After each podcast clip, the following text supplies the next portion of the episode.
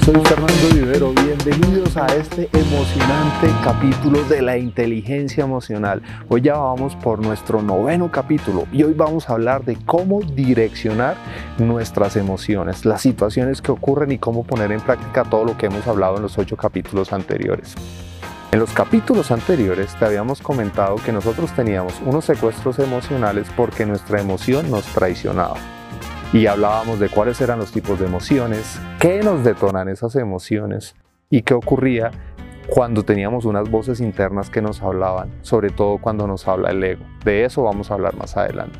El día de hoy te vamos a explicar cómo hacer para revolver todas estas herramientas y convertirlas en un paquete que te ayude a tener una mejor inteligencia emocional, un mejor dominio emocional y que vivas honrando tus valores, tus intenciones y que persigas los propósitos que deseas, sobre todo en las actividades laborales que tienes, en tu vida personal y familiar y que tu mente no te traicione.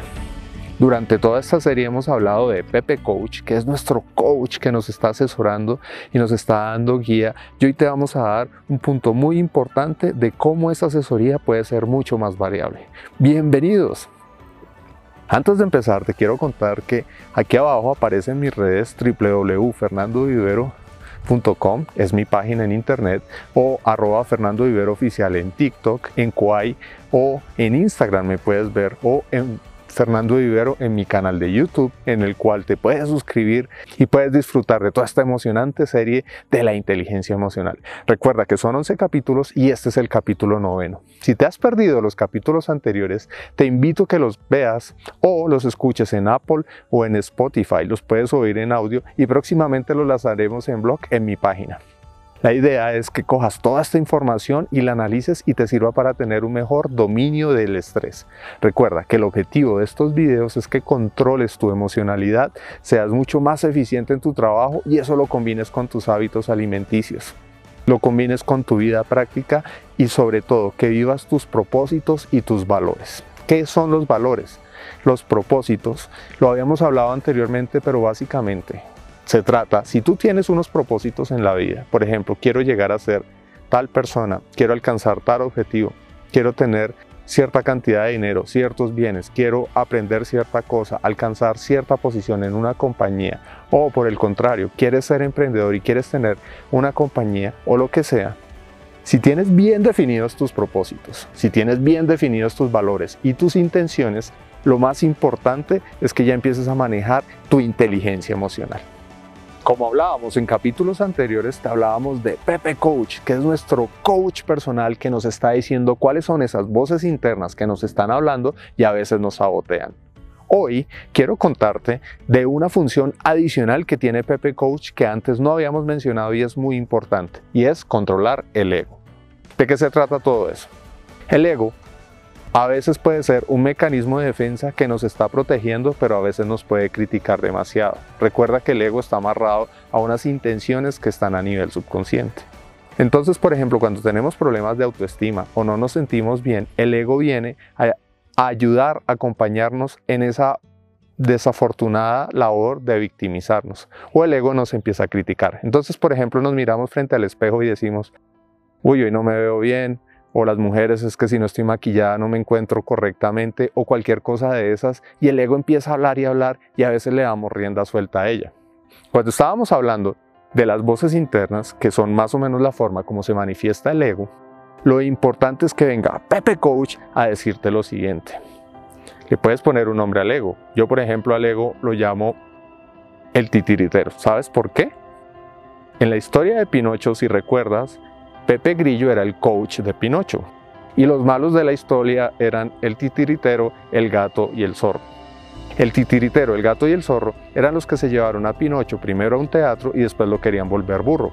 Recuerda que ellos hacían negocios con los burros que vendían, que eran los niños que no estudiaban. Entonces, para hacerlo fácil para mí, esa persona o esa voz interna que me aconseja mal, que es mi ego, yo lo llamo el titiritero. Entonces, cuando yo me siento mal por algo, el titiritero empieza a decir, si ves, es que no hiciste lo suficiente, tienes que echarle la culpa a alguien y muchas otras cosas más. Y ahí es cuando llega Pepe Coach y le dice, hey, titiritero, muchas gracias por darme toda esta información.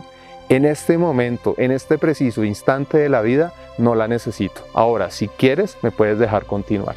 Así, tú calmas esa voz negativa y te apartas de lo demás. ¿Y para qué sirve esto? Hoy estábamos hablando del direccionamiento. Y del direccionamiento es toda la estrategia que nos permite tener una mejor inteligencia emocional. Y te voy a poner un ejemplo. Primero, ocurre una situación la cual te puede detonar algo que no deseas o algo que no quieres. Esa situación, por ejemplo, es voy a llamar a un cliente a pedirle una cita para una presentación comercial. Entonces llamo al cliente y le pido una cita. Él me agenda la cita y me dice, oye, te puedo atender el miércoles a las 9 de la mañana. A las 9 de la mañana, como ahora todo es virtual, me conecto por el internet, por Zoom, Teams o Meet o lo que sea y espero al cliente. Espero 5 o 10 minutos, él no me devuelve la llamada, no se conecta y yo le escribo o le marco y la persona no me oye no me escucha, no quiere hablar conmigo por la razón que sea y en el WhatsApp aparecen las flechitas azules. Quiere decir que esa persona leyó el mensaje, sin embargo no quiso hablar conmigo. Entonces, esa reacción, esa situación puede causar una reacción y esa reacción puede ser, me rechazó, entonces puede ser que yo lo tome personal conmigo mismo y diga yo no soy lo suficientemente bueno, no lo pude haber convencido cuando le pedí la cita o esa persona cree que yo no valgo lo suficiente y ahí es cuando empieza a hablar el ego o en este caso el titiritero a darme malos consejos. Entonces tenemos primero una situación que va a desencadenar una reacción no deseada. En este caso aquí hay un rechazo. Y el rechazo es algo que desde niños, el rechazo aparece como el segundo limitante más grande de la vida después del miedo. Y es que cuando somos niños y sentimos algún tipo de rechazo en la familia, en el colegio o por alguien más, eso nos puede crear cierto tipo de heridas sentimentales y hay que saberlas curar. Entonces hay muchas personas que están buscando ser aceptadas y por eso es que compran ropa costosa, vehículos que a veces les quedan por fuera del presupuesto o hacen mil cosas para llamar la atención para que sean aceptados. Como te lo había explicado, una de las necesidades de los seres humanos es pertenecer a la manada como lo hacían los cavernícolas.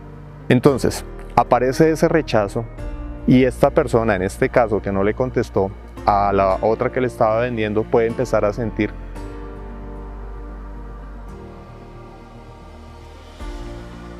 Claro, desde chiquito me ha pasado eso, yo no soy importante para los demás y es que este ha sido mi cuadro y empiezas a traer un poco de situaciones del pasado que no vienen al caso. Entonces esa es la primera situación.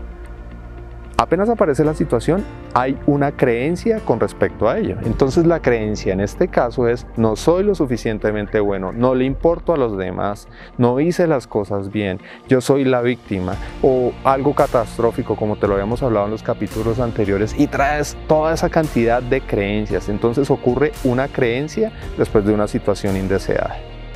Esa suma de una situación indeseada más una creencia que está alimentada por una voz interna que puede ser el ego, que normalmente es el ego, desencadena un secuestro emocional. Y el secuestro emocional es cuando tu parte irracional se apodera de tu parte racional.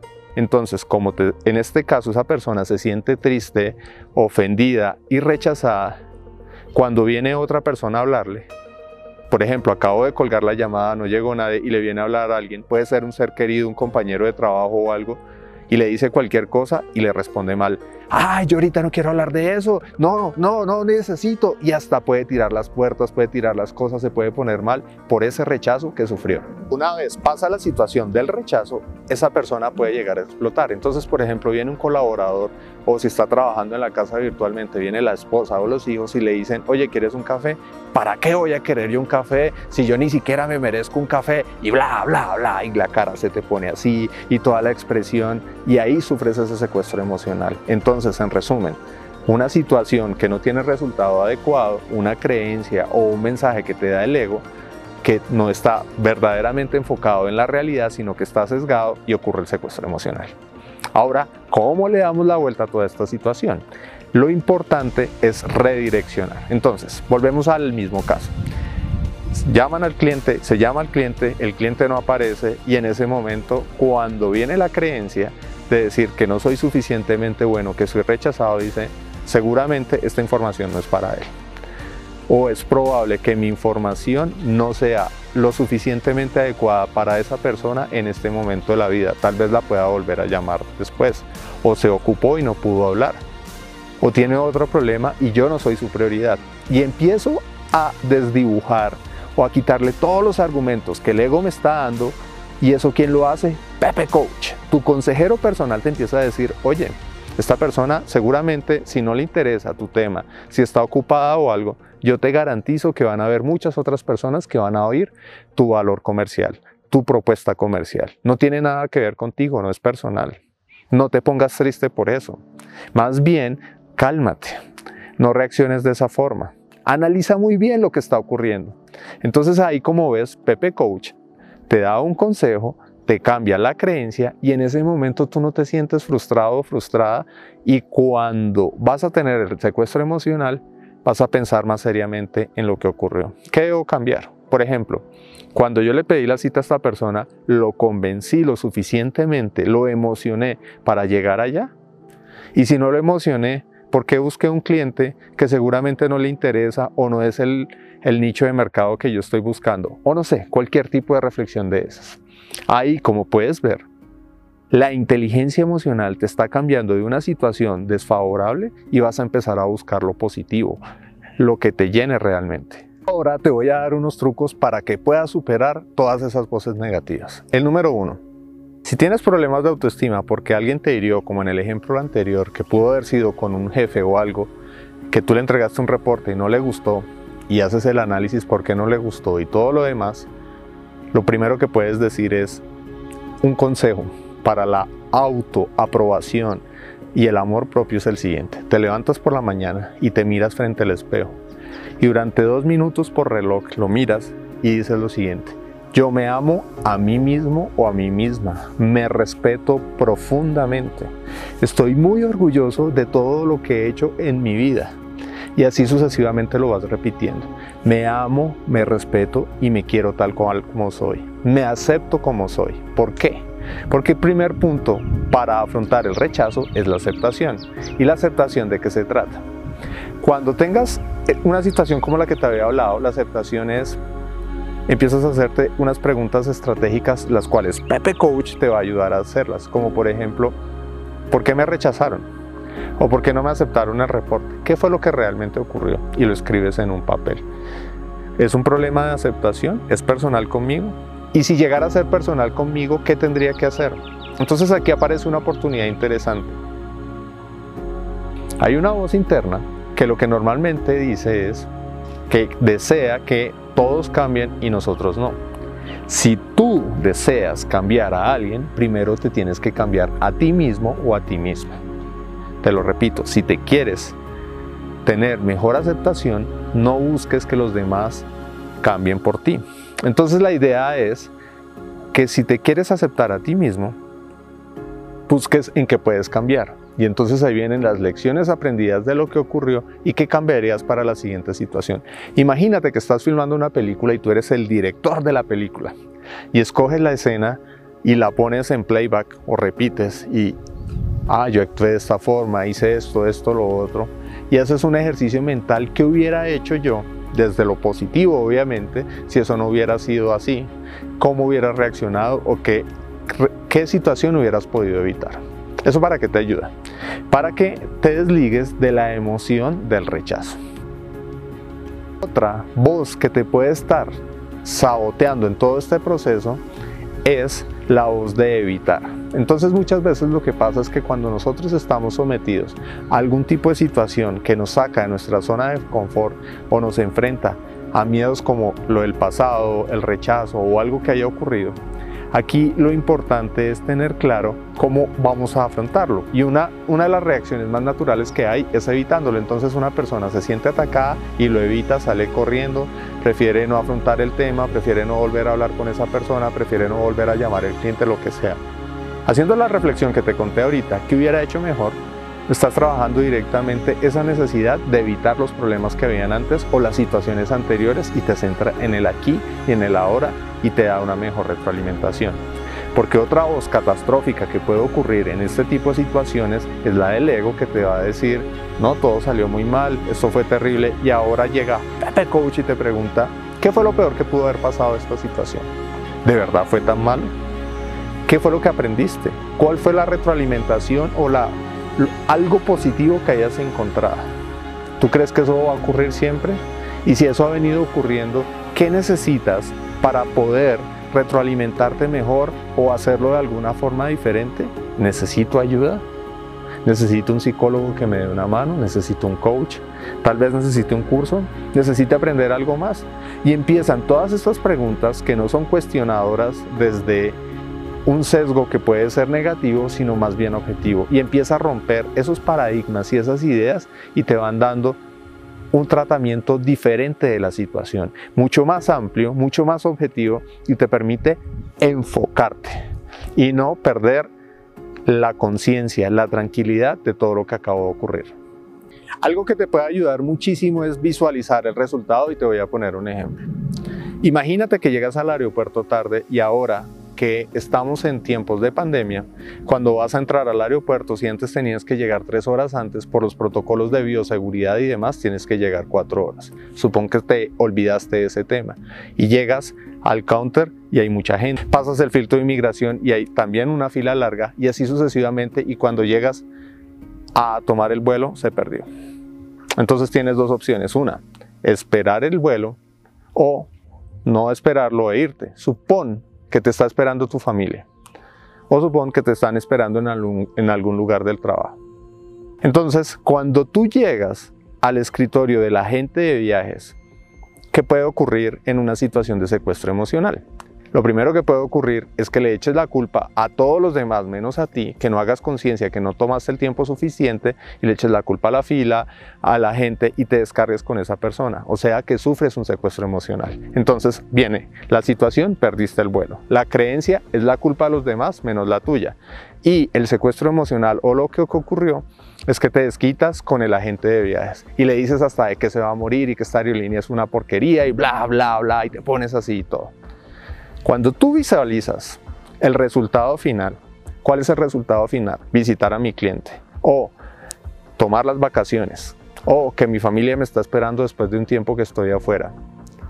Y haces conciencia de que ese es el objetivo final.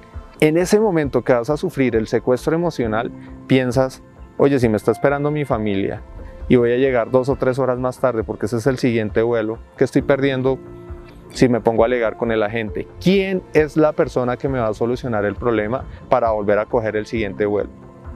La respuesta, el agente. Y si te pones a pelear con el agente, ahí es cuando Pepe Coach te dice cuál es el objetivo final, qué es lo que estás persiguiendo y quién es la persona que te va a ayudar. ¿Es estratégico, es inteligente pelear con el agente de viaje? ¿Tú crees que eso es lo mejor que puedes hacer? Y seguro que la reacción es diferente. Quiero contarte una experiencia que pasó en una compañía X, que no voy a decir el nombre por razones obvias de confidencialidad y en una situación particular.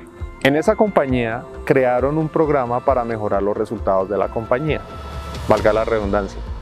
Y empezaron a trabajar con una estrategia súper implementada que tenía unos pasos, unos fundamentos y se gastaron una buena cantidad de dinero, muchísimo dinero. Te puedo decir que más de ocho cifras y estoy hablando de dólares y empezaron a implementarla, entonces la mandaron a los diferentes países y a las diferentes regionales. En una regional, en la de Latinoamérica, la persona que lideraba ese tema empezó a vender la idea y es una persona muy enfocada en los objetivos, es muy directo y es una persona que ha tenido grandes resultados en la vida. Es una persona admirable.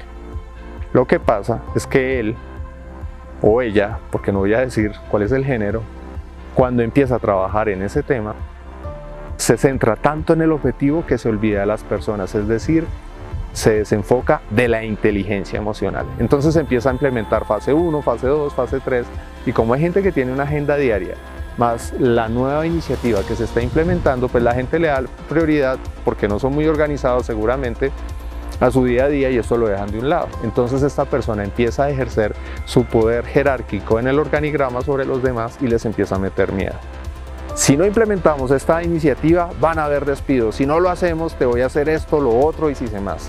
De hecho, en una reunión que estaban reunidos todos los, líderes regionales del tema, esta persona empezó uno que no hizo el compromiso que tenía que hacer y no, no lo recriminó o no le hizo retroalimentación en el pasado y le empezó a decir de todo.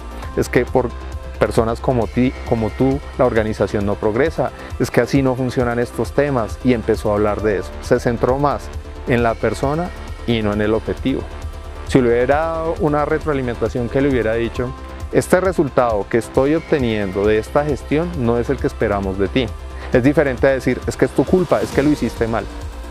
En resumen, ¿qué pasó con ese tema? La iniciativa empezó a funcionar muy bien al principio porque estaba sobre la base del miedo, el miedo que le estaba ejerciendo ese líder, o mejor dicho, esa persona que estaba por encima en la organización de los demás y las demás empezaron a moverse por miedo. Pero cuando fue pasando el tiempo, esa estrategia funciona muy bien al principio y después no tanto, porque la gente no lo hace con pasión, no lo hace con entrega y no persigue el objetivo y no está vinculado a sus valores y a sus propósitos. ¿A qué voy con esta historia? Si lo que pretende esa persona es llevar a buen término alguna gestión, lo mismo te puede pasar a ti si eres padre o madre de familia o si tienes colaboradores, es que te enfoques en las personas, en cómo motivarlas, cómo llevarlas al objetivo y la retroalimentes bien. Te digas, oye, yo creo, te enfocas cuál es la situación, la situación X, el resultado que no está llegado y después hablas con él. Entonces, tenías que entregarme el 30% del avance de esta situación. En este momento estás en el 10%, no es lo que yo espero. Ahora cuéntame qué vas a hacer para ponerte al día porque tú sabes que es un compromiso que tenemos con la compañía. Si te das cuenta, es muy diferente la forma de retroalimentación o de explicación y la otra persona no se siente tan mal. Entonces, ahí Pepe Coach seguramente puede ayudar con esos temas. Lo mismo nos pasa con los hijos. Tenemos unas expectativas muy altas, sobre todo con los hijos pequeños. Mi nena de 7 años, yo le determino ciertas tareas y yo espero que haga la tarea 1, la 2, la 3 y la 4 como si fuera un colaborador mío.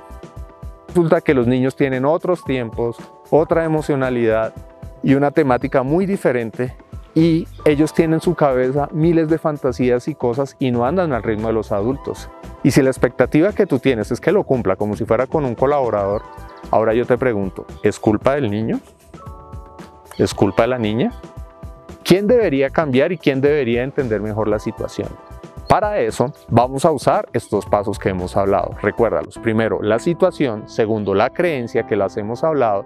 Si quieres saber más de las creencias, revisa el capítulo 5 y 6. Ahí se explica muy bien el tema y cuál es el resultado deseado. ¿Por qué te hablo del resultado deseado? Porque el resultado es fundamental para entender hacia dónde quieres ir. ¿Qué te quiero decir con esto? Por ejemplo, tú vas a una reunión y la preparas bien quiero convencer a mi cliente la propuesta tal para que me dé otra cita o para que ya le podamos cerrar el negocio, lo escribes en un papel, lo defines, qué es lo que quieres hacer, quiénes van a estar, cuál es la personalidad de los con los que van a estar, cuál es su valor jerárquico y qué es lo que buscas y qué es lo que persigues. Y cuando tienes muy claro el objetivo, como te estaba poniendo el ejemplo, el objetivo bien definido, bien al frente tuyo, hace que te desenfoques menos emocionalmente. Entonces, si alguien te empieza a decir de entrada, no, es que esta propuesta económica no llena mis expectativas, este reporte no era lo que yo esperaba, o mil cosas más, y tú tienes el objetivo tan claro, ahí llega Pepe Coach y te empieza a dar consejos. Y los consejos que te empieza a dar es, oye, recuerda el objetivo, no te vayas a desencajar, no vayas a perder tu racionalidad, recuerda tus valores. Y eso te permite tener mucho más claridad.